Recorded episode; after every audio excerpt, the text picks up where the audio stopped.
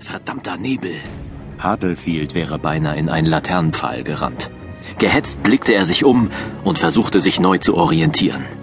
Stinkende Nebelschwaden waberten im grünlichen Licht der Laterne und verwandelten alles, was sich mehr als eine Armeslänge entfernt befand, in vage Schemen.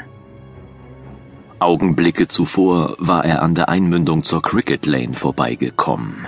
Also musste er sich irgendwo zwischen Tanner Street und Slaughterhouse befinden. Wie überaus passend schoss es dem untersetzten Mann durch den Kopf. Keuchend stolperte er weiter. Der Marktplatz. Wenn ich es bis dorthin schaffe, dann bin ich gerettet. Dort steht immer ein Polizist. Selbst zu dieser Nachtzeit und bei diesem Wetter. Noch zwei Häuserblocks, zwei verdammte Blocks nur. Hartlefield schnaufte schon jetzt wie eine alte Dampfmaschine kurz vor dem Platzen. Äh, ich hätte mich mehr der Leibesertüchtigung widmen sollen, dachte er, und ein gesünderes Dasein führen und regelmäßiger in die Kirche gehen. Überhaupt wo waren eigentlich die ganzen Prediger, wenn man sie einmal im Leben wirklich gern gesehen hätte? Tag aus, Tag ein standen sie an den Straßenecken und predigten Nächstenliebe, Armut, Verzicht und all diese Sachen. Aber wenn das Wetter schlecht wurde, dann verzogen sie sich lieber in die nächste Kneipe und versoffen die erbettelten Spenden.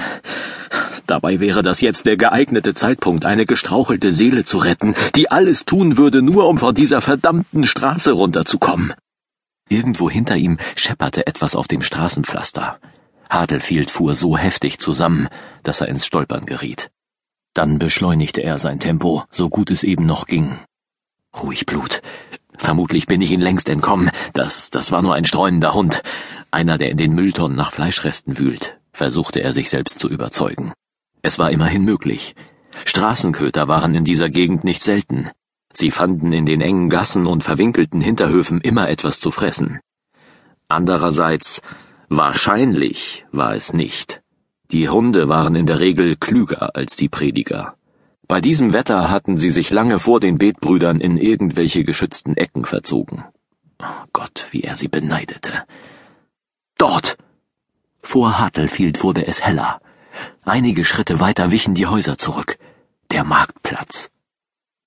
Der erstickende Nebel verhüllte die große Fläche zwischen den desolaten Häuserfronten des Chester Market Square und gab dem Flüchtenden das Gefühl, ins Nichts zu laufen. Links! Er stolperte über das Kopfsteinpflaster zur nächsten der gusseisernen Laternen und von dort aus weiter zur übernächsten.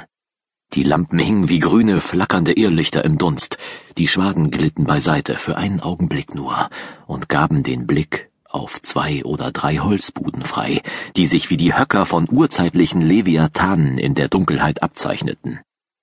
Dann wallte die nächste Nebelwand heran, so dass Hartlefield beinahe in einen der Brunnen gestolpert wäre.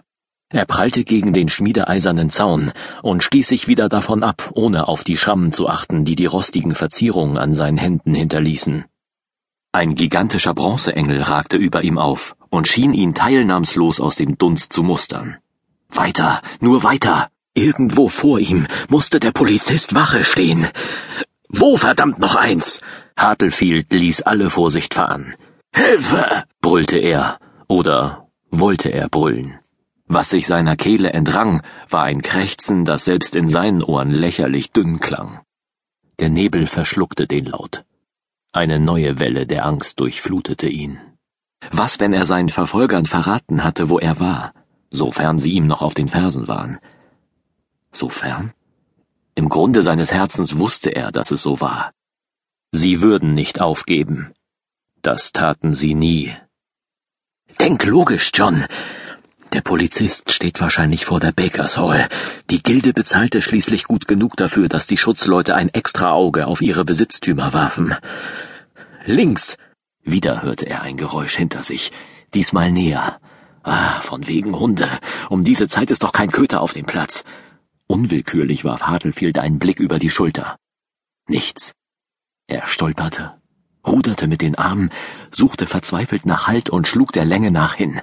Sein Fuß hatte sich zwischen zwei Pflastersteinen verkeilt. Schmerzhaft klatschte er auf das schmierige Kopfsteinpflaster und schürfte sich Hände und Knie auf. Der Aufschlag trieb ihm die Luft aus den Lungen und ließ Funken vor seinen Augen tanzen. Sein Gesicht landete in einer Pfütze aus brackigem Abwasser. Er schmeckte Fäulnis.